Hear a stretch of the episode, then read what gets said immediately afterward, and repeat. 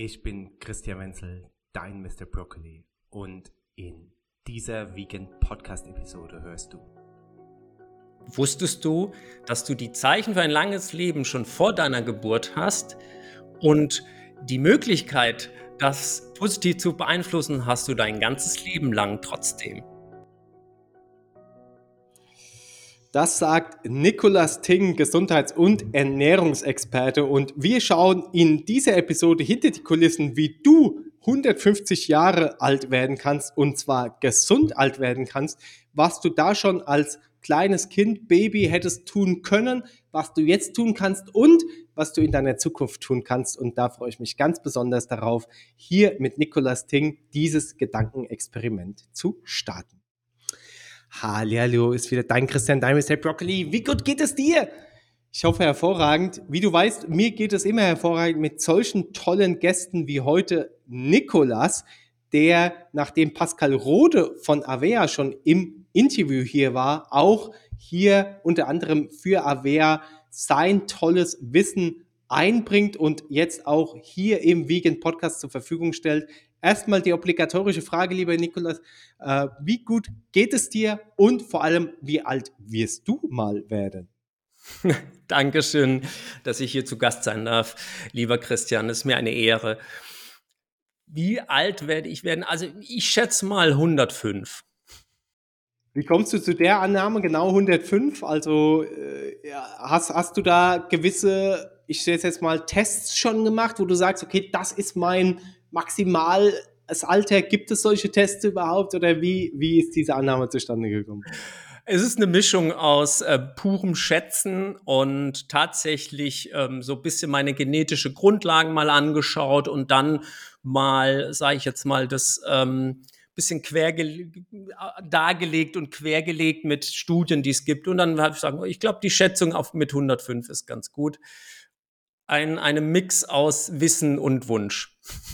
Hast du denn da auch schon, sage ich mal so, diese zukünftige und jetzt auch schon startende starke Entwicklung mit einkalkuliert? Also all diese natürlich Supplements, die jetzt äh, rauskommen, die Forschung, die extraordinär zunimmt und natürlich dann eben auch wahrscheinlich eben auch diese technischen Möglichkeiten, ich nenne es jetzt mal technisch, aber die Möglichkeiten, die wir haben, in Form der Medizin, um einfach noch äh, gesünder älter zu werden. Ist das da schon einkalkuliert oder ist genau. jetzt Stand jetzt?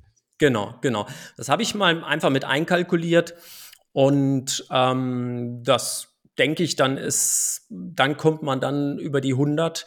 Wir wissen, dass jetzt schon der erste Mensch geboren ist, der wahrscheinlich auch älter als 130, 140 Jahre alt werden kann. Na, sagt ja auch ähm, Professor David Sinclair, und äh, da gehe ich voll mit. Und ähm, das ist eben das alles mit eingerechnet. Wir haben ja verschiedene Grundlagen, die wir ausschöpfen können, ähm, über die wir ja auch noch sprechen. Ne? Ähm, wir haben Bewegung, Ernährung, Mindset und so weiter und so fort. Und das ist eben die neueren Entwicklungen sind da sehr, sehr positiv, muss man sagen. Ja. Gehen wir da gerne mal chronologisch vor. Und gerne. du hast ja auch im Eingangs Satz gesagt, dass ein paar der Grundlagen oder, wie soll ich sagen, Präpositionen schon mitgegeben oder vorgegeben sind. Genau. Sprichst du dann quasi davon, dass wir auf die gar keinen Einfluss haben, zumindest bewusst menschlichen Einfluss jetzt? Wer weiß, was unsere Seele oder was, äh, was, was außer, außer biologisches Leben hier wir uns da vorgenommen haben oder wie auch immer. Nur nimm uns da mal mit, was wurde uns da schon mitgegeben oder vorgegeben? Genau.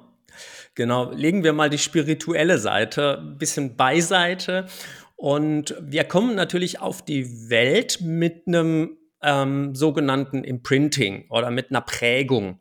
Und das zeigt sich natürlich auf einmal auf genetischer Ebene.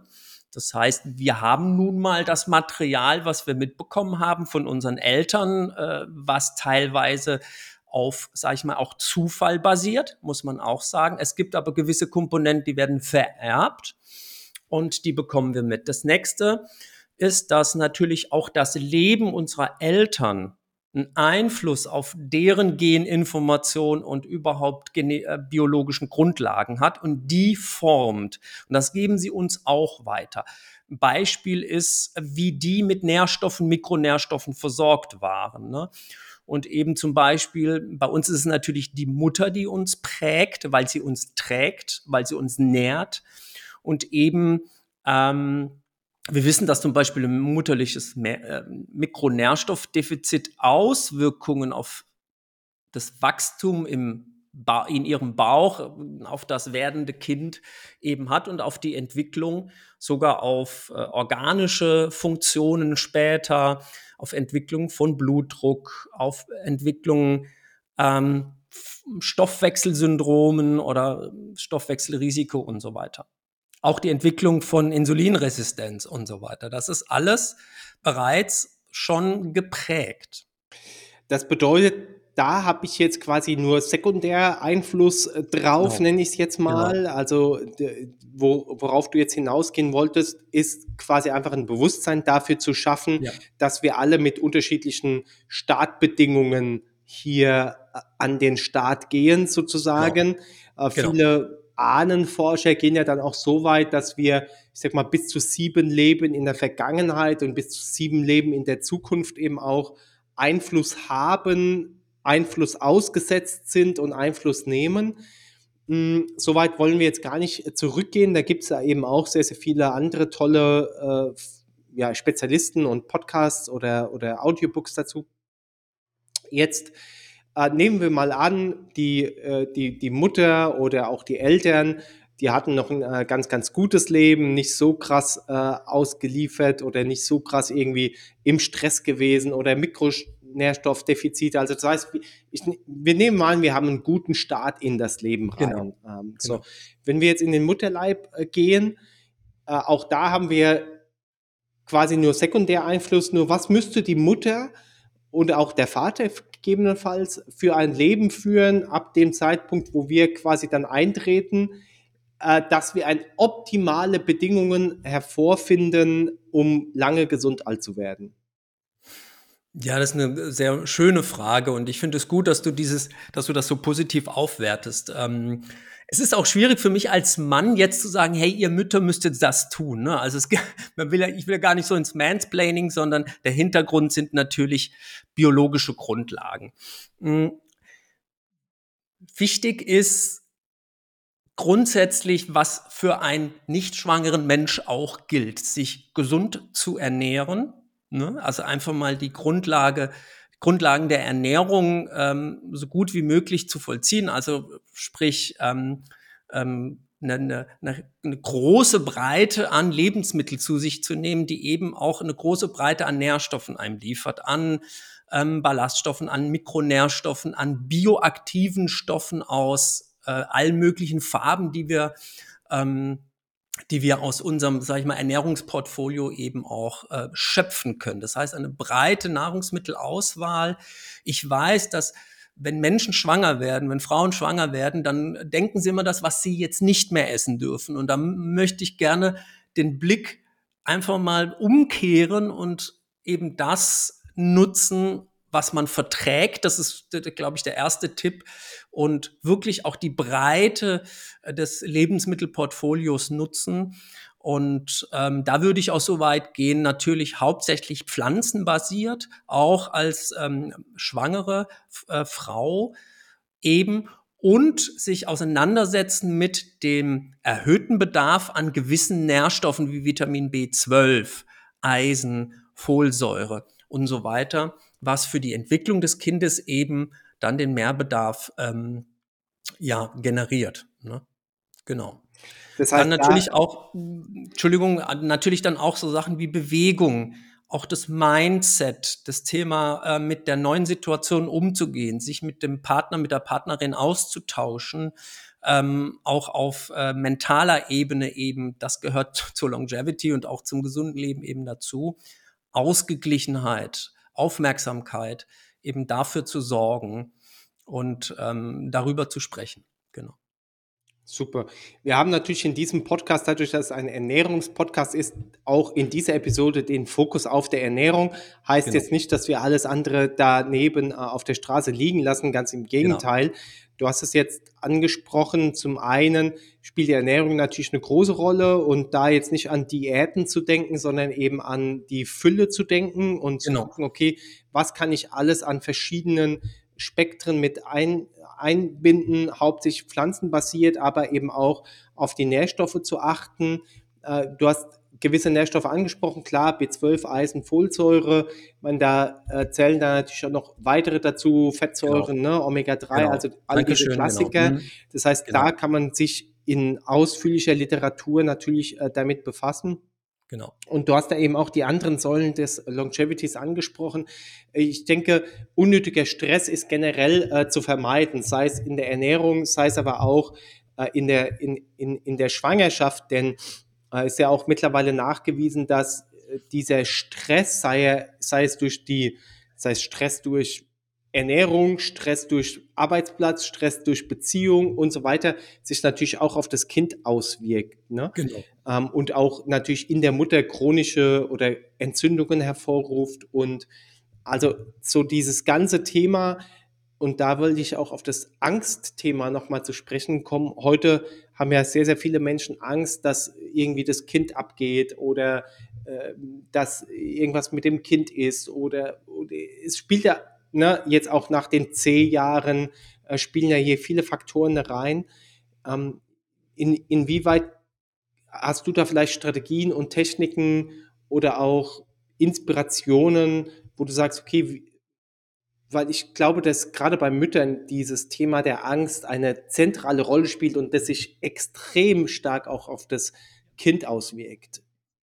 Ähm, ich bin dir da sehr dankbar, weil das natürlich mit dem Thema Ernährung sprich Longevity, viel zu tun hat. Grundsätzlich ist es wichtig, die Angst, die in einem hervorkommt, zu akzeptieren. Oft ist es so, dass Angst ist eine sehr niedere Emotion. Und diese niedere Emotion führt dazu, dass wir so ein bisschen flüchten auch davor. Ne, ähm, das, das weckt auch in uns natürlich ne, so ganz rudimentäre Gedanken. Wir, wichtig ist, dass wir jemanden finden, mit dem wir über unsere Ängste sprechen können das gilt für übrigens für alle Menschen, nicht nur für, für schwangere Frauen ist ganz wichtig, dass sie adressiert werden und dass ähm, so eine Art, so eine Art Gefühlsmanagement eben ähm, aufgebaut wird. Das ist jetzt, Management hört sich immer so, äh, so abgedroschen, ist es aber nicht. Wie gehe ich mit Ängste um? Weil die Konsequenz von Angst ist, sind dann halt dauernde äh, hohe Cortisolspiegel, die natürlich auch, ähm, sage ich mal, die Entwicklung des Immunsystems, ähm, die Beeinflussung des eigenen Immunsystems, die Entwicklung des Immunsystems des Kindes eben auch beeinflusst. Und ähm, wichtig ist annehmen und eben auch, ähm, was zum Beispiel Ernährung und Schwangerschaft angeht, hier ein bisschen, sage ich mal, auch so den Druck abzulassen. Ne? Ähm, und einfach, mich, mich, mich fragen immer ganz viele Menschen, die auch gerade in diesem Zustand sind, was darf ich denn überhaupt essen, was soll ich essen und so weiter. Da sage ich, okay, du isst alles, was dir möglich ist. Und es gibt natürlich so ein paar Lebensmittel, da kann man immer wieder diskutieren, es ändert sich ja auch vieles. Ne? Redet mit jemandem, der sich damit auskennt. Das ist das, redet mit Expertinnen, die sich ähm, mit der Ernährung von Menschen in dieser ganz speziellen Situation. Übrigens, Schwangerschaft ist keine Erkrankung, sondern ein Status. Das darf ich auch mal sagen. Ne? Wir müssen das aus dieser Ecke auch so ein bisschen rausziehen. Es gibt, ein, es gibt Frauenärztinnen, aber eigentlich ist das keine Erkrankung, sondern es ist ein ganz spezieller Lebensstatus. Und der braucht manchmal halt, hat einen Mehrbedarf an gewissen ähm, Sachen. Und Du hast was Wichtiges angesprochen. Wenn ihr schaut, dass ihr gut versorgt seid, dann ist das zum Beispiel auch eine Säule, gegen diese Angst zu arbeiten, weil dann ne, eine adäquate Versorgung mit Magnesium, eine adäquate Versorgung mit Omega-3-Fettsäuren hilft, nämlich auch, ähm, sage ich mal, die nervliche Versorgung eben zu gewährleisten und eben hier ausgleichende ähm, Wirkungen zu haben, zum Beispiel. Super gut. Da setzen wir ein paar Links in die Show Notes auch äh, zu entsprechenden Produkten beziehungsweise weiterführenden Artikeln. Finde ich sehr, sehr gut. Bei Avea habt ihr auch zum Beispiel die Essentials, die ja, dann ja genau. eben auch, äh, wie der Name schon sagt, essentielle äh, Vitamine, Spurenelemente etc. mitbringen, um da eben auch gut versorgt zu sein. Genau. Und ich finde es gut, wie du es ausgesprochen hast, denn klar, wenn ich mir schon keine Angst mehr machen muss, habe ich irgendwo zum Beispiel Nährstoffmängel, habe ich einen ganz großen Block an möglichen Angstfaktoren schon mal eliminiert. Ne? Also und äh, ich glaube, gerade bei Müttern ist das ja eines der zentralen Themen. Oh Gott, äh, wird mein kleines äh, Neugeborenes auch wirklich gut versorgt äh, und so weiter. Äh, übrigens auch das Thema Detox spielt da, finde ich, äh, eine ganz große Rolle. Das heißt, alles, was die Mutter konsumiert vor und während der Schwangerschaft, geht natürlich auch inhärent äh, irgendwie in den Säugling über. Wobei ich schon auch denke, dass der, der Körper oder die Natur da sehr, sehr intelligente Schutzmechanismen auch in petto hat. Genau. Dennoch sollte man natürlich hier auch hier unnötige Stress oder unnötige Sachen wie wie soll ich sagen jetzt, mal ganz einfaches Beispiel, total verarbeitete Nahrungsmittel, frittiertes Alkohol und so weiter, äh, nicht unbedingt konsumieren. Ne? Nicht unbedingt, man soll es einfach lassen. also, ne, also ich würde es komplett einfach lassen. Ähm, wir haben in der Plazenta, also dem Mutterkuchen, der ähm, ja praktisch das Kind versorgt über die Nabelschnur, wir haben da einen sehr, sehr guten eingebauten Schutz, aber leider nicht für Alkohol, leider nicht für ähm, Stoffe. Ich möchte auch nochmal auf die Umweltstoffe eingehen. Ähm, sorgt einfach, dass die Umweltfaktoren, dazu gehört die Ernährung natürlich auch, aber dass die natürlich ähm, raus an die frische Luft, ähm, Bewegung ist eben auch äh, wichtig und Bewegung im Wald, ne? Äh, Shirin Yuku äh, tut quasi ja. den Stresslevel runterziehen.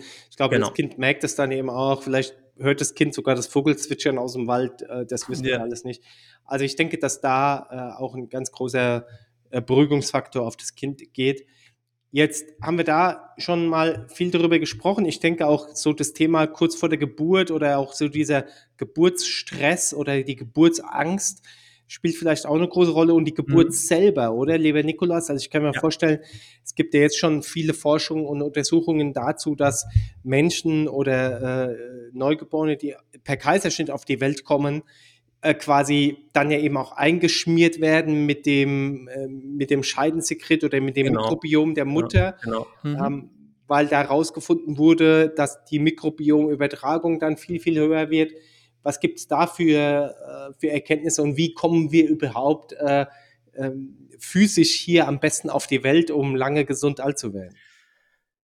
Die, ich sage jetzt mal, die ähm, natürliche Geburt hat eben das, was du gerade angesprochen hast, diesen Effekt. Ähm, wir müssen akzeptieren, dass das ein, ein, groß, ein großer Einschnitt in das Leben eines gebärenden Menschen, einer Frau ist, ähm, die auch ihre, ihren, sag ich mal, ihren Sinn hat. Und das kommt natürlich als Mann jetzt wieder so rüber, aber es ist, ähm, ich versuche das zu erklären als Mensch, ähm, dass diese diese Anstrengung für übrigens beide Menschen, also für das Neugeborene wie für die Mutter, ist eben äh, ein Einschneiden. Für das, äh, für das werdende Kind ist es eben wichtig, diesen Geburtsvorgang für, für gewisse Sachen, äh, Lungen, ne, Lungenfunktion, ähm, Vorbereitung und so weiter und so fort. Und eben über den, über eben den Scheidengang nehmen die Kinder eben so die ersten Probiotika zu sich die erste Besiedelungskultur für den Darm. Das ist übrigens der Vorbote. Danach kommt der zweite Vorbote übers Kolostrum, der, das ist die erste Milch der Mutter. Und ähm, danach etabliert sich eben je nach Entwicklung des Kindes eben so eine eigene Darmflora, weil das Kind kommt mit einem sterilen Darm auf die Welt. Ne? Es wird zwar im Mutterleib ganz am Ende noch mal ein bisschen Fruchtwasser geschluckt, so als Training, auch als Training zum Beispiel der Schluckmuskulatur und so weiter.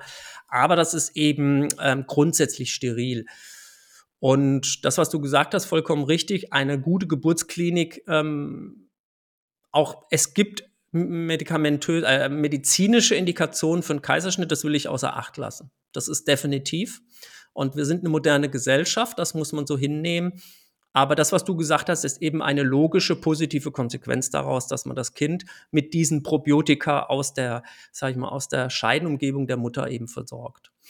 Und ähm, da weiß man auch, wenn man Studien anschaut, ist, dass eben auch normal geborene Kinder oder über den, den normalen Geburtsweg äh, geborene Kinder, dass die weniger Darmerkrankungen haben.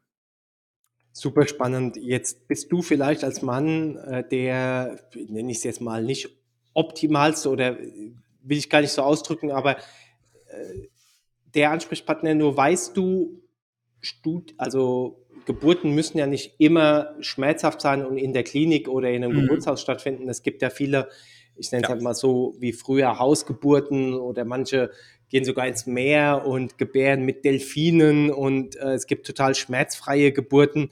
Hat denn, also hast du da Informationen darüber? Sind solche Arten der Geburten tatsächlich noch besser, weil sie einfach viel, viel weniger Stress äh, mit sich bringen? Ich, ich meine, ich habe meine, oder meine Frau hat meine beiden Kinder, unsere beiden Kinder auch klassisch im in der mhm. Klinik äh, ähm, gebärt und da, sag ich mal, finde ich nicht so das Optimalste äh, für, für, so ein, für so ein Neugeborenes da auf die Welt zu kommen. Ähm, das ist eine sehr schöne Frage, weil es kommt auf, die, auf den Mensch, die Frau drauf an, was sie braucht. Und das ist das, wir haben diese Gespräche äh, oft auch in unserem Bekanntenkreis gehabt, welche Geburt ist wichtig. Und eigentlich hast du die Antwort schon in der Frage gestellt. Ne? An dem Platz, an dem Ort, wo die Mutter sich am wohlsten fühlt, die Frau sich am wohlsten fühlt, am wenigsten Stress empfindet, sich, sich loslassen kann, sich für diesen sehr speziellen Moment in ihrem Leben eben ihrer Aufgabe widmen kann, das ist der richtige Ort. Und da gibt es im Moment so viele tolle Möglichkeiten, die du auch angesprochen hast, die man einfach auch ähm, sagen wir, entdecken darf. Ne?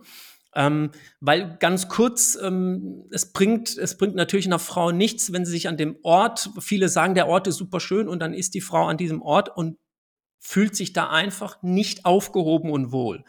Das kann dann auch noch der, sag ich mal, der schönste, das kann zu Hause sein, das kann, mh, hm, und nochmal zu, dein, zu deiner anderen Frage, ähm, müsste man natürlich wirklich schauen, hier fehlen mir aber tatsächlich dann auch die wissenschaftlichen Hintergründe, was da dann besser ist. Genau. Super gut. Also das, die Antwort ist schon mal hervorragend. Also das waren jetzt äh, Sachen, die ja du als zukünftige Mutter oder als Vater ja schon mal mit beachten kannst, wenn es darum geht, lange ein langes, gesundes Leben für dein Kind, für dein zukünftiges Kind vorzubereiten.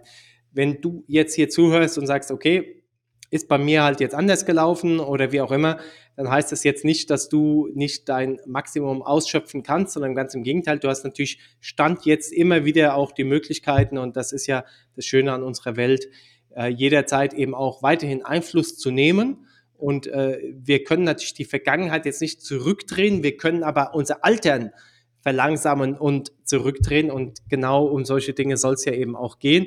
Nicht nur für dich selber, sondern jetzt eben auch für deine zukünftigen äh, Nachfahren, vielleicht auch für Menschen in deinem Umfeld, denen du das Wissen weitergeben kannst. Also bitte äh, teile diese Episode gerne, wenn da irgendwas äh, Tolles für dich dabei ist. Jetzt sind wir dann quasi im Säuglingsalter. Ich gehe mal davon aus, dass es optimal ist, sofern die Mutter jetzt quasi keine gesundheitlichen Risiken mit sich trägt oder irgendwelche anderen Dinge dagegen sprechen, dass es wahrscheinlich sehr gut ist, dass die Mutter stillt. Du hast Kolostrum angesprochen, ja. äh, dann äh, das Stillen. Also ist es gut zu stillen und wenn ja, gibt es da auch eine, eine, eine Länge? Manche stillen sechs Monate, manche sechs Jahre. Ja, also ja. Ähm, sag mal, wenn man die wissenschaftliche Grundlage nimmt, ähm, die immer sehr konservativ ist, die, die ich, muss ich ehrlicherweise auch immer als Mensch und nicht als Wissenschaftler aussagen, ähm, geht man, entspricht das sechs Monaten Stillzeit, was empfohlen wird, auf jeden Fall. Ähm, man muss wissen, dass ähm, in der Muttermilch nicht nur eine, sag ich mal, Nährstoffe mit dem Leben gegeben werden, sondern eben auch schon immunaktive Stoffe, die eben dem, dem werdenden Kind, was die, was mit einer angeborenen Immunität kommt, eben auch noch einen, Teil erwerben muss. Und das hilft dem Kind eben, ähm, dieses äh, Erwerben der Immunität eben. Immunglobuline zum Beispiel. Ne? Und ähm, das ist äh, wichtig. Deshalb, das ist die wissenschaftliche Grundlage. Man sagt sechs Monate. Ich sage dann immer, so viel und so lang, wie es einfach geht, Spaß macht, man das unterstützen kann. Genau. Das ist eine ganz klare äh, Aussage sozusagen, finde ich, äh, finde ich eben auch gut und äh, spannend. Jetzt ähm, gibt es da quasi in dieser Zeit in der die Mutter stillt, auch gewisse Sachen, klar, also jetzt Lifestyle-Faktoren, die immer gelten, würde ich jetzt mal sagen, sind, okay, versuche einen sicheren und gemütlichen Ort zu finden, wo du dich wohlfühlst, hab weniger mhm. Stress in der äh, Beziehung oder gar keinen Stress, sondern eine glückliche Beziehung, mach dir selber nicht so viel Stress, beweg dich, sei in der frischen Luft, ähm, hab gute Bekannte und so weiter. Also das sind ja alles generelle Lifestyle-Faktoren, die ein äh, gesundes, langes äh, Alter äh, mit sich bringen. Natürlich auch Freunde, Familie, die helfen etc. Ähm, gibt es da außerdem jetzt im speziellen Fall der Ernährung und äh, auch des Lebensmanagements während der Stillzeit nochmal ein paar, paar gute Hinweise, wo du dann sagst, okay, lass das mal weg oder füg das äh, vielleicht in dieser speziellen Zeit hinzu? Ja. Ich bin kein Freund von weglassen. Äh, während der Stillzeit sollte man definitiv auf sein Omega-3-Spiegel bzw. Omega-3-Versorgung achten. Das ist sehr wichtig für die Mutter wie auch fürs Kind. Wir kennen das Thema Stilldemenz. Das ist ein kleiner, ein kleiner Scherz nebenbei. Es ist aber wirklich so, dass die Mutter versorgt das Kind mit Omega-3. Und ähm, das Omega-3 haben wir aus unserem eigenen Körper, nämlich im Gehirn. Und so deshalb kokettiere ich immer so ein bisschen mit dem Thema ne? Stilldemenz. Ähm, ähm, daher kommt das, ne? weil die Mutter gibt das Omega-3 an das Kind ab. Also die, das Versorgen mit Omega-3 ist super wichtig. Vitamin D ist wichtig. Wir kennen die, äh, sag ich mal, Leitlinienversorgung äh, des Kindes mit Vitamin D. Ich glaube, jeder, der Kinder bekommen hat, kennt sie. Auch Vitamin K am Anfang. Ähm, so kritische oder Schlüsselnährstoffe eben fürs werdende Kind wie auch für die Mutter sind äh, Vitamin A, Vitamin C, Eisen, Calcium. Das sind alles so ganz wichtige Baustoffe. Also nicht nur, nicht nur Mikro, auch Makronährstoffe, ähm, Ballaststoffe eben zu sich zu nehmen. Ähm, das ist nach der Geburt teilweise auch nicht einfach, ne? Aber ähm, das Kind selbst bekommt dann natürlich über die Muttermilch alles, was sie bekommt. Auch schon gewisse Ballaststoffe, die leicht verträglich sind. Und das wird oft bei der Muttermilch vergessen, dass da Ballaststoffe drin sind. Ne? Und das ähm, muss dann in einer, wenn das mit dem Stillen nicht geht, in, eben in einer adäquaten Versorgung alternativen Versorgung äh, eben auch gewährleistet sein, dass diese leicht verdaulichen Ballaststoffe eben auch, weil sie nämlich den Aufbau der Mikro, der Darmmikrobiota eben auch gewährleistet. Das ist so das Wichtigste. Eiweiß sind natürlich wichtig. Und da darf ich auch die Mütter da draußen ähm, schauen, schaut nach, nach eurem Eiweißgehalt. Schaut nach eurer Eiweißversorgung, wenn ihr ähm, selber vegan lebt, dass er eben da eine gute Mischung verschiedener pflanzlicher Eiweißquellen eben immer wieder gewährleistet. Ne? Also das heißt Getreide, Vollkorngetreide mit ähm, Hülsenfrüchten und so weiter, um eben das breite Portfolio an essentiellen Aminosäuren, sprich den Eiweißbaustein zu haben. Wie kann sich dann das Kind, äh, wenn es aus der Stillzeit rauskommt oder dann die erste Beifütterung äh, kommt, wie ist eine optimale Ernährung äh, dann? Also klar, wir kennen alle, alle ne, so diese typischen Gläschen oder es wird dann Karotte und Pastinake zusammen ja, gemacht. Ich ja. habe das ja alles auch schon äh, durch sozusagen.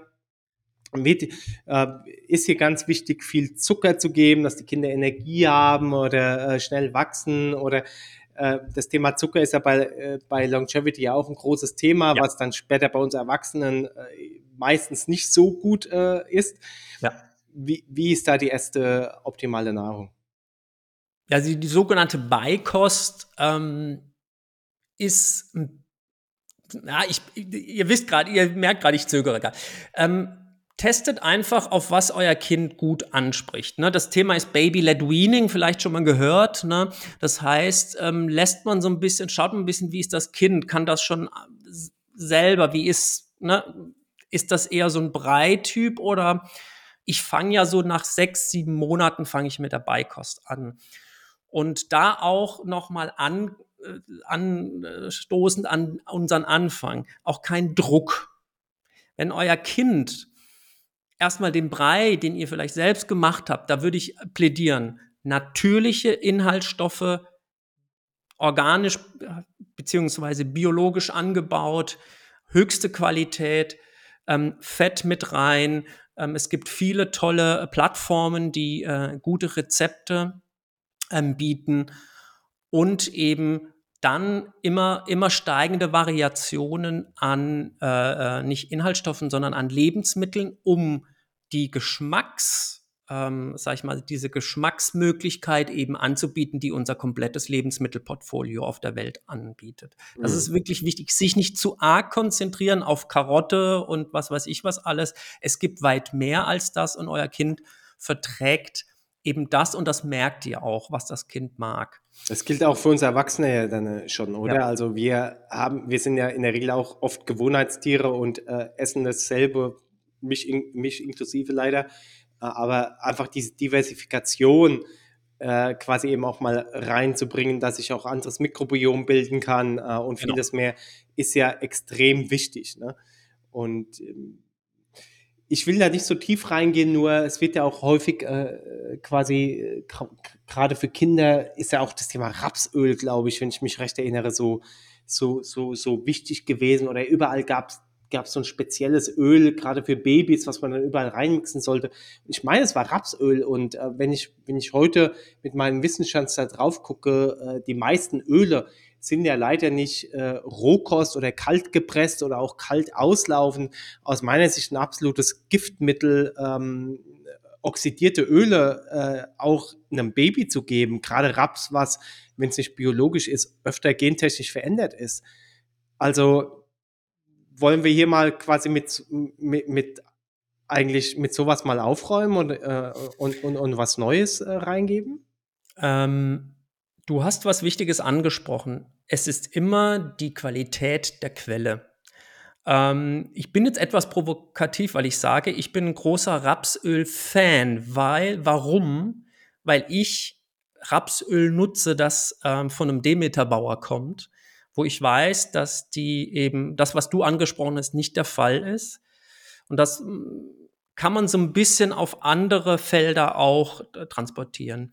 Äh, man, übrigens, diese ganze Rapsöl-Thematik kam auch von den USA. In den USA findet man fast kein Bio-Rapsöl. Das ist, muss man auch ganz ehrlich sagen. Diese ganzen Diskussionen sind oft auch angeheizt ähm, von den USA, die teilweise unter widrigen, sag ich mal, ähm, unter widrigen Möglichkeiten auch gar nicht an die Sachen kommen, wo wir die Möglichkeit haben.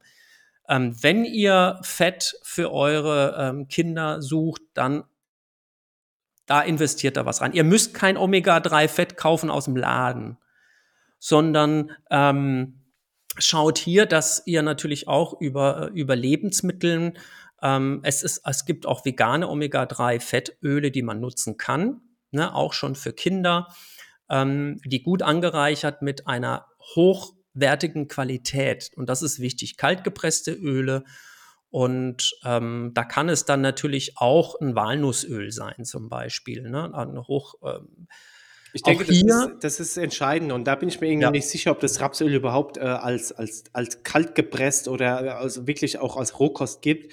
Weil, wie gesagt, du kannst noch so ein geiles Demeter Raps oder ja. anderes Erzeugnis haben, aber wenn du ein Öl erhitzt, oder um das überhaupt zu erstellen, wird es ja meistens erhitzt. Das heißt, ähm, du kommst hier eigentlich relativ schnell in einen nicht gerade gesundheitsförderlichen Zustand rein. Mhm. Also ich denke mal, diese Diskussion ist ja auch bei uns Erwachsenen im Thema Olivenöl. Ne? Genau. Also genau. Da, ist, da, da ist es ja riesig, welche Qualität. Es gibt ja Olivenöle sind ultra gesund.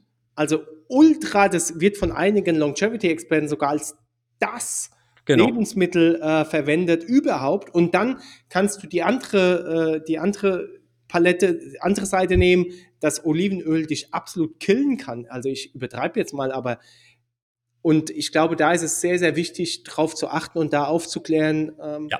Und heute gibt es ja, eben auch sehr genau. viele Omega-3-Supplements äh, ne, aus Algen, die natürlich da auch nicht mehr so nach Fisch schmecken und die man dann natürlich dann auch beimischen kann, oder? Ja, die kann man äh, definitiv. Ähm, was wichtig zu erwähnen ist, dass alle Lebensmittel, die natürlich für Babys, für Kinder äh, verwendet werden müssen, ähm, auch, sage ich jetzt mal, größere, äh, größere, ähm, was wollte ich jetzt sagen?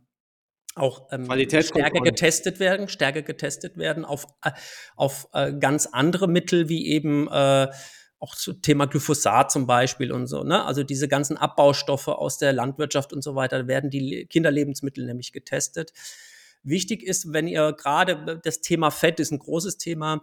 Es gibt ähm, es gibt doch Herstellerinnen, die angeben, was ist denn, äh, ähm, was ist denn die, die, na, so eine Oxidzahl zum Beispiel wird angegeben. Und wo man, da steht auch drauf, es ist unter 40 Grad extrahiert oder beziehungsweise gepresst worden. Ne? Wenn man sowas findet, dann sind das natürlich sehr gute Hinweise, dass, äh, dass die Qualität des Öls, dass sich jemand damit auskennt und dass jemand bewusst äh, ist, dass das wichtig ist, was das Thema Fett angeht. Und da bietet einem das ein gutes Spektrum äh, mittlerweile, gibt es ein gutes Spektrum an guten Öl, definitiv, ja. Cool.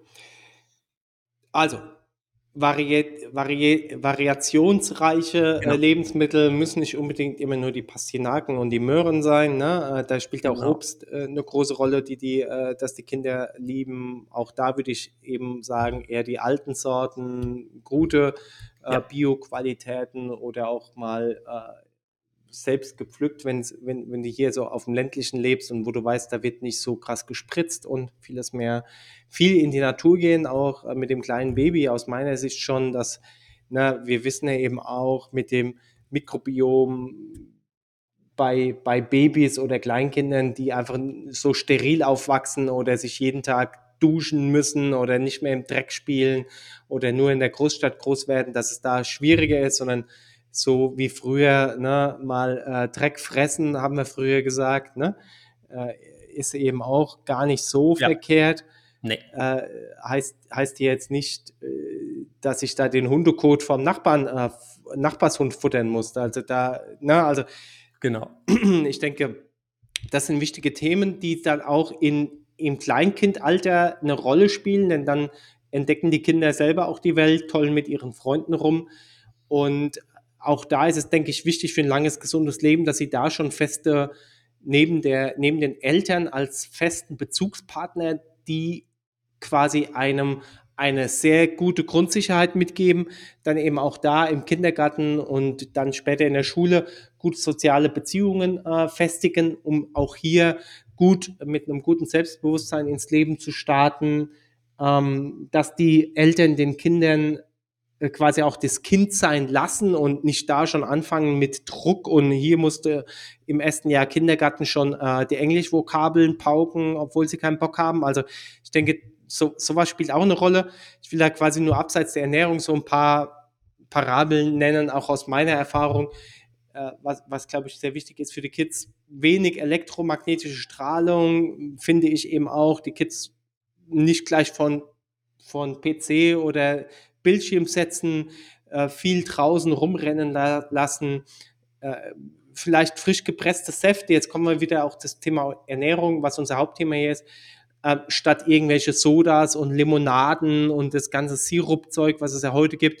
Denn ich weiß aus eigener Erfahrung, dass Kinder brutal auf Süßes stehen. Also das ja. ist einfach so und äh, ja. es scheint eben von der Natur so vorgegeben zu sein, genau. dass und auch die Muttermilch schmeckt ja by the way süß. Es gibt ja den, ich glaube die entweder was die Galaktose oder die Takatose, also ein natürlicher Zucker, der die Muttermilch süßt und quasi im Darm als Probiotikum ähm, genau. agiert. Genau. Und äh, darauf, wenn die, äh, äh die Kinder ja schon quasi, ich nenne es jetzt mal gezüchtet oder, oder, oder präpositioniert. Das heißt, sie wollen Süße und da eben herzugehen und ähm, gute, vielleicht sogar frisch gepresste Säfte mit einem Slow Juicer zu machen und mal eine Selleriestange beimischen oder Kinder lieben Gurken, also so ein Gurkenwasser, äh, Gurkensaft mit, äh, mit einem Apfel und so weiter drin. Ja. ja. Äh, ne? Vielleicht also, magst du uns ein paar mehr äh, genau. Hinweise genau. da geben, was da wichtig ist. Also das ist, du, du sprichst da ganz viele wichtige auch Möglichkeiten. Ich möchte einfach mal sagen, sobald ihr dieses Thema Zucker an ein Lebensmittel abgibt, habt ihr später keine, habt ihr, weil ihr, ihr müsst euer Kind entlassen, ähm, ihr müsst euer Kind in, in der Entwicklung unterstützen, dass es ein selbstständiger Mensch wird. Das fördert die Gesundheit, das fördert die Kreativität und das fördert die Individualität. Es partizipiert sie auch an dem Leben. Lagert man das aber aus an Lebensmittel, das heißt zuckerhaltige Getränke und so weiter, weil wir eben evolutionsbiologisch so primed sind, das ist ein, das ist ein Überlebensinstinkt, den Kinder haben. Wenn wir den aushebeln mit zuckerhaltigen, ähm, sehr unnatürlichen Mitteln, geben wir dieses Thema komplett aus unserer, ich will nicht sagen Kontrolle, aber auch aus unserer gesundheitlichen Kontrolle und eben nehmen dem Kind auch die Möglichkeit, selbstständige Gesundheit zu entwickeln und eben auch zu lernen. Und wenn wir das visuell aufpeppen, was jetzt gerade Christian gesagt hat, indem wir Lebensmittel miteinander mischen, die dann Sinn machen im, in einem natürlichen Saft, ihn, das Kind auch einbetten in der Vorbereitung dieses Saftes, eben gib mir mal das oder schneid mir mal das. Und auch wenn das Kind eben die Möglichkeiten ausnutzt, Genuss und Geschmack damit reinbringt, dann können wir ein, eigentlich eine Wunders, es geht immer darum, eine Story, eine Art Lebenstraining zu kreieren. Und dann brauchen wir weder Medien, die das Kind irgendwie bespaßen und kreativ bespaßen. Wir brauchen, und wir sind auch nicht finanziell abhängig von irgendwelchen Sachen, die wir kaufen müssen, sondern von den Sachen, die wir sowieso zu Hause da haben. Das heißt, eigentlich löst man sich von ganz vielen Abhängigkeiten, die im Endeffekt, sage ich mal, ähm, dann im Leben Minuten oder sogar Stunden oder Jahre kosten können. Okay, machen wir das mal äh, konkret. Wie hatte ich meine äh, oder wie ernähre ich meine äh, Kinder? Äh, das ist oft gar nicht so einfach. Äh, es gibt natürlich ja, da ein, äh, ein Wer hat das gesagt, dass es einfach ist? genau, es gibt da natürlich ein theoretisches genau. Modell, welches sich gut anhört und dann in der Praxis oft scheitert. Genau. Beziehungsweise frage ich mal anders, inwieweit, du hast es eben angesprochen, ja.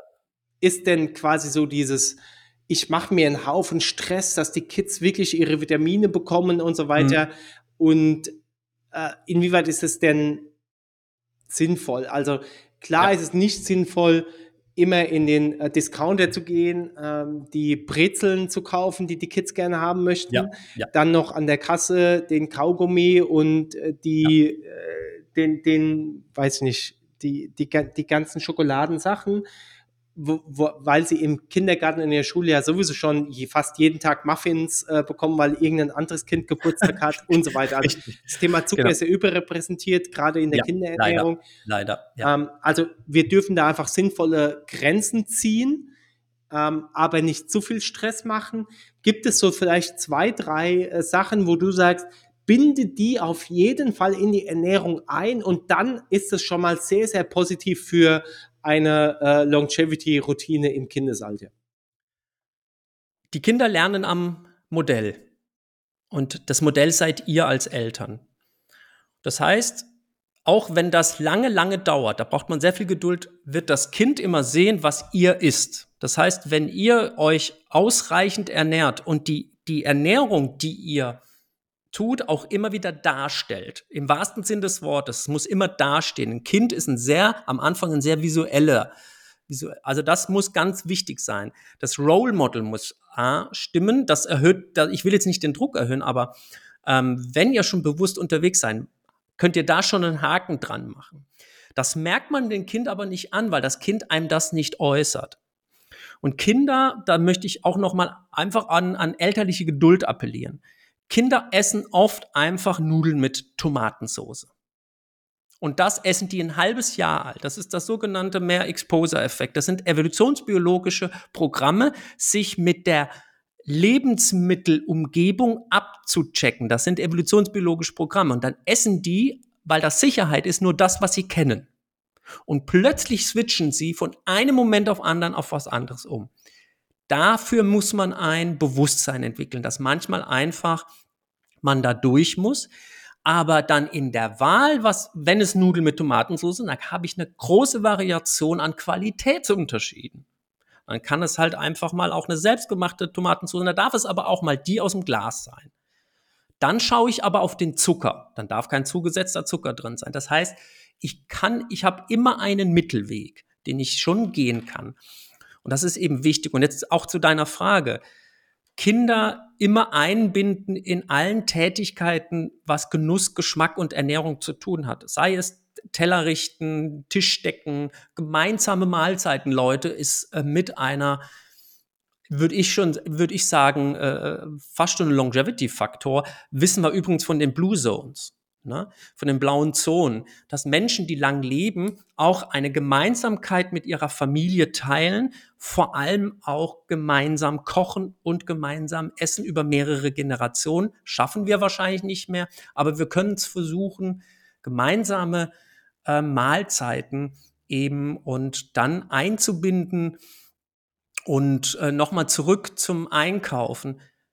Ähm, belohnt eure Kinder nicht zu sehr mit Essen. Belohnt sie am Geschmack und Genuss innerhalb der Familie. Belohnt euch da.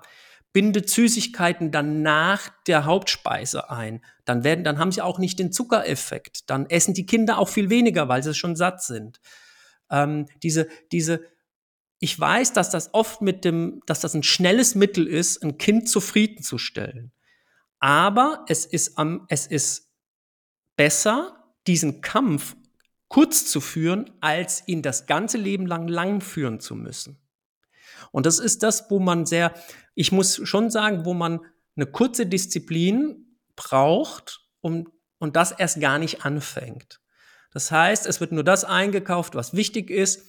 Und wenn man das Kind dann einbettet in den Einkauf, holen wir mal das, holen wir mal das, dann fühlt sich das Kind auch in der Aufgabe und dann ist es, ne, und ein Nein ist ein großes Ja fürs restliche Leben, kann ich nur sagen. Absolut wahr gesprochen, äh, kenne ich sehr, sehr gut. Und äh, ich erinnere mich da an einen Satz, den mir mein Mentor mal mitgegeben hat. Der hat gesagt, äh, leichte Ausbildung, hartes Leben, harte Ausbildung, leichtes Leben.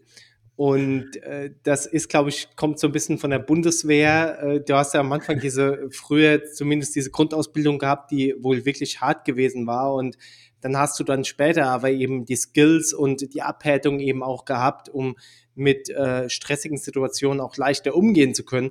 Wohingegen, wenn du es halt dem Kind alles durchgehen lässt, äh, ne, ihr, ihr essen lässt, was sie willst, äh, oder, oder beziehungsweise einfach gar, gar keine Disziplin vorlebst oder kein Nein mal gibst, dann äh, wird es ein hartes Leben haben. Also das muss man eben auch ganz klar sagen. Viele Eltern haben da irgendwie das Gefühl, hm, wenn ich jetzt mal eine Strafe gebe oder wenn ich mal ein Nein sage, dann verletzt es das Kind. Äh, nee, also ich, ich äh, als, als, als Elternteil kann ich nur sagen, dass das Kind wirklich ähm, sehr wichtig ist, sogar in Routinen oder in, ja. in ja. gewissen Rahmen äh, drin zu sein, weil es mit gewissen Dingen noch gar nicht umgehen kann. Also ich kann meinem Kind zum Beispiel, auch meiner Elfjährigen, noch kein Handy geben und sie einfach machen lassen in der Hoffnung, dass sie schon selber weiß, wann genug ist oder wann nicht. Das geht nicht. Ich habe es ausprobiert. Das funktioniert ja. nicht. Wir müssen ja. Rahmen äh, oder Leitplanken vorgeben. Ne? Ja, und das, das will ich noch sagen. Ähm, und, und das soll auch nicht so ein, so ein Druckthema sein. Ne? Das Thema ist wirklich, ich habe auch, ich bin ja auch Vater von zwei Kindern und dieses Thema Ernährung haben wir, habe ich natürlich auch in unserer, in unsere Familie mit reingebracht. Und wir haben gemerkt, dass dieses tägliche leichte Training in diesem Thema sich wirklich auszahlt. Meine Kids sind jetzt zwölf und neun und sie haben schon eine sehr natürliche ähm, eigene Begrenzung in zum Beispiel Konsum von Süßigkeiten. Manchmal gucken die mich an und ohne dass ich irgendwas sage, sagen die, oh, ich glaube, das war jetzt, jetzt höre ich mal auf. Also ähm, das ist, ich habe denen praktisch die Möglichkeit gegeben, wie ich vorher schon sagte, sich selbstständig in diesem Thema zu entwickeln. Ne, und das, ähm, das, äh, das befreit uns als, äh, als Erwachsene und Eltern auch von vielen, vielen späteren Aufgaben. Also man muss es auch mal von der anderen Seite sehen. Ne? Das befreit einem dann auch. Ich möchte aber noch mal eine Lanze brechen für, für alle Eltern da draußen. Ich weiß, dass es in diesem Lebensmittelumfeld, in dem wir leben, nicht einfach ist. Das ist mir bewusst. Es lohnt sich aber hier seine eigenen, seine eigenen, sag ich mal, ähm, sein, sein eigenes Schutzgefilde zu bauen. Das ist ganz wichtig, ne? sich nicht abhängig zu machen von dem, was da draußen ist. Ähm, also ich spreche hier von der Lebensmittelwelt, die hier in Deutschland zwar alles ermöglicht, aber auch im Umkehrschluss einem überwältigt. Ne? Also, wir wollen jetzt hier nicht zum Elternpodcast mutieren, äh, hier als beid, äh, beidseitigen Eltern, nur das ist eben, eben auch wichtig, äh, wenn es darum geht, einfach lange gesund zu leben. Da können eben auch gewisse Leitplanken dazu und die haben wir jetzt mal für das Kinderalter äh, so eben mal ein bisschen festgelegt, beziehungsweise aus unserer Erfahrung heraus gesagt und du hast auch verschiedene Quellen ja auch genannt. Ähm, lass uns ins jugendliche Alter gehen und dann ja. äh, quasi einen zweiten Teil machen, äh, wo wir dann ins frühe Erwachsene-Alter gehen und äh, dann die späteren Lebensphasen dann eben auch mhm. Äh, besprechen, denn wir sind ja schon fast bei einer Stunde angelangt und das Kind oder äh, unser, unser Lebensfortschritt ist vielleicht jetzt gerade bei 10, 11 Jahren, sind wir jetzt angelangt. Äh, jetzt kommen wir so in, in das Jugendliche oder Teenage-Alter sozusagen. Ja. Das heißt, die Kinder lernen jetzt eben auch schon quasi so, so Stück weit sich selber zu ernähren. Sie gehen in die Schule, sie können dann eben auch selber auswählen, was, was sie zu sich nehmen oder wie sie leben. Äh, du hast ja auch ein Kind, was jetzt zwölf ist, hast du gesagt. Das heißt, äh, da ist ja auch schon eine gewisse Selbstständigkeit jetzt da und auch eine gewisse Eigenverantwortung. Was ist da jetzt wichtig in diesem Alter, wo ich nicht mehr alles vorgegeben bekomme, wo ich auf eigenen Beinen jetzt langsam lerne zu stehen, äh, im Sinne einer Longevity-Routine äh, wichtig? Wichtig ist, ähm, da schon, sage ich mal, so eine, so eine, so eine, so ein Timing zu entwickeln. Ne? Also regelmäßige äh, Mahlzeiten zu entwickeln, ähm, eben Konsum von Medien zu vermeiden, weil das nämlich die Aufmerksamkeit ähm, des Konsums und dann auch ne, und auch dann der Konsum von gewissen äh, von gewissen, sage ich mal, sehr energiereichen und mikronährstoffarmen Lebensmitteln eben ähm, auch fördert. Das wollen wir natürlich nicht.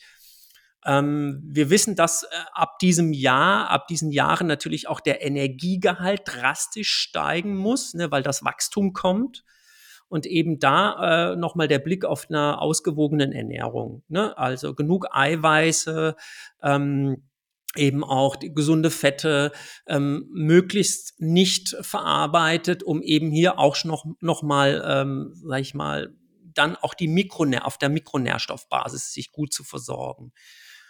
Thema ist dann natürlich auch Gemüse. Wir wissen, dass äh, bei dem Alter geschlechtsspezifisch drastische Unterschiede gibt. Die Mädchen kriegen es hin mit dem Gemüse, die Jungs nicht.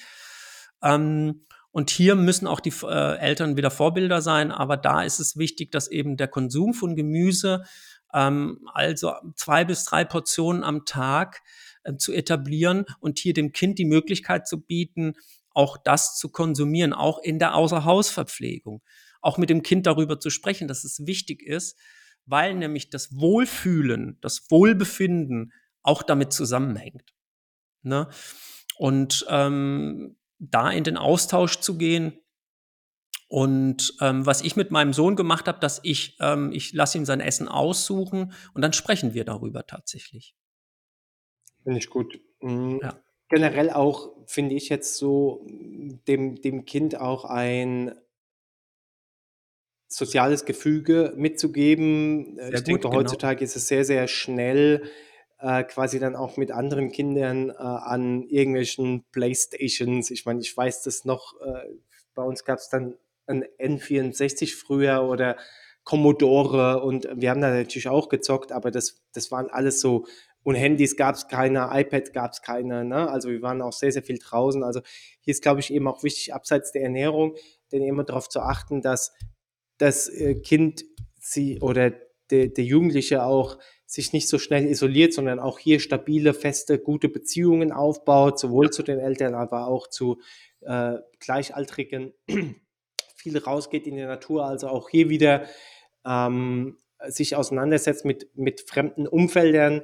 Auch aus meiner Sicht mal wichtig, die Kids mal jetzt, jetzt nicht komplett irgendwo alleine zu lassen, aber mal ins kalte Wasser kurz äh, zu schmeißen. Also letzt, eine kurze Dis also mal die Zwölfjährige mit, mit dem Bus alleine in die Schule fahren zu lassen, ohne dass, dass ich sie jetzt immer begleiten muss und so weiter. Also auch das sind, denke ich mal, wichtige Dinge, äh, den Kindern damit auch eine gute Basis an einem Selbstvertrauen zu geben, welches extrem wichtig ist für ein langes, äh, gesundes ja. Leben. Einfach hier die, die äh, Basis zu setzen für das frühe Erwachsenealter und dann eben auch mit einem guten Selbstbewusstsein äh, und einer guten Selbstverantwortung da reinzustarten, ist, ja. denke ich, genauso äquivalent wichtig. Ne?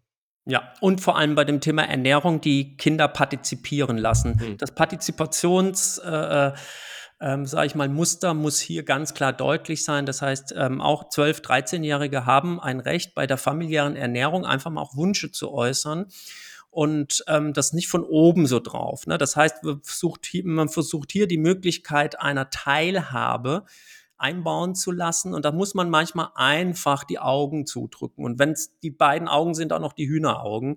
Und das ist ähm, wirklich, das hilft. Das hilft, ähm, keine Konflikte übers Essen und eben auch die gemeinsamen Mahlzeiten als gemeinsamen Familienratssitzungen zu nutzen. Das ist eben auch wichtig, auch im Thema Longevity wichtig, um soziales Gefüge, wie du es gesagt hast, eben zu lernen. Na, das ist mit der Ernährung, ähm, das wird sehr, sehr stark unterschätzt, auch was das Thema Longevity angeht. Ähm, das soziale Gefüge bei allen Säulen, die wir haben, Bewegung, Ernährung, Mindset spielt immer eine Rolle, ist immer, eine, ist immer verlinkt. Ne? Sehe ich genauso. Ja, lieber Nikolas, das sind doch äh, schöne Worte und damit äh, würde ich sagen, wir starten das nächste Mal in einen zweiten Teil, wenn es dann in das Erwachsenealter äh, reingeht. Ja. Denn ich glaube, da gibt es noch umso mehr zu besprechen. Wir sind jetzt ja bei ungefähr ja frühes Erwachsenesalter, vielleicht 16 bis 18 Jahren. Ja. Die haben wir jetzt mal abgefrühstückt, nenne ich es jetzt mal. Und äh, das ist auch ein guter, äh, ja, gutes Beispiel. Wir sind fertig mit dem Frühstück. Ne? kommen wir dann äh, in den nächsten äh, Parts zu den, äh, zum, zum Mittag, zum Nachmittag, zum Abend genau. Äh, und dann eben auch in die frühe Nacht hinein, wenn dann irgendwann das Licht ausgeht, auch bei Menschen. Äh, also wir haben noch einiges vor uns in diesem bis 150 Jahre Leben Episodenstil und da, da freue ich mich, dich wieder begrüßen zu dürfen. Für diesmal war es wirklich sehr erhellend, äh, mit dir darüber zu sprechen, wie können wir optimal äh, unsere Kinder auf die Welt bringen, äh, aufziehen und dann eben auch in ein eigenverantwortliches Leben zu entlassen. Wir hören uns im nächsten Teil wieder, liebe Zuhörerinnen, liebe Zuhörer. Und wenn du Spaß hattest an der Episode, teile sie gerne und schau in den Show Notes vorbei für weiterführende Informationen und Links, unter anderem auch zu Avea, zu den angesprochenen Essentials und Supplements, die sie haben in ihrem Sortiment, äh, ja, eines finde ich der Sort Leaders äh, in, in dem Feld Anti-Aging Longevity und äh, Made in Switzerland auch mit der, äh, mit der entsprechenden Qualität äh, bedacht. Von daher danke für euer Engagement, für euren Einsatz da. Und äh, ja, vielleicht, Nikolaus, hast du noch ein, zwei äh, Schlussworte auch als Papa zu dieser Episode, bevor wir dann ins nächste Mal eintauchen? Ich fand es gut, dass wir, dass wir diese Mischung aus der sozialen Interaktion und der Ernährung eben gefunden haben. Und es ist für mich ähm, schön zu sehen, dass das eben als Message rüberkommen soll und rüber, hoffentlich rübergekommen ist weil das nämlich das Salz in der Longevity-Suppe für die Kinder ist. Ne, dieses Thema Ernährung und soziales Gefüge miteinander verbinden zu können. Super schön. Dann vielen Dank für deine Zeit für dieses Mal. Ich sage auch heute stay healthy, stay vegan, eat your broccoli and live long. Bis bald. Alles Liebe sagen dein Nikolas und der Christian. Tschüss. Ich hoffe, dir hat die heutige Episode gefallen. Um ja nicht die neuesten News und Trends rund um Gesundheit, vegane Ernährung und Fitness zu verpassen, schalte jeden Donnerstag und Sonntag ein. Es warten spannende Solo-Episoden und Interviews auf dich. Abonniere uns auch auf iTunes, Apple Podcast, Spotify, Google Podcast oder einem anderen Anbieter deiner Wahl und lass gerne eine Bewertung da. Die zugehörigen Links findest du in den Show Notes. Teile den Podcast auch gerne mit deinen Liebsten, damit auch sie zukünftig ihrer Gesundheit wieder mehr Beachtung schenken. Vielen lieben Dank und einen wunderschönen Tag wünscht dir das ganze Vegan Athletes und Mr. Broccoli Team. Aber Achtung, als kleiner Reminder, die Inhalte dienen lediglich rein informativen Zwecken und ersetzen keinen Arztbesuch. Solltest du körperliche Leiden haben oder an einer ernsten Krankheit leiden, wende dich bitte immer an einen Arzt.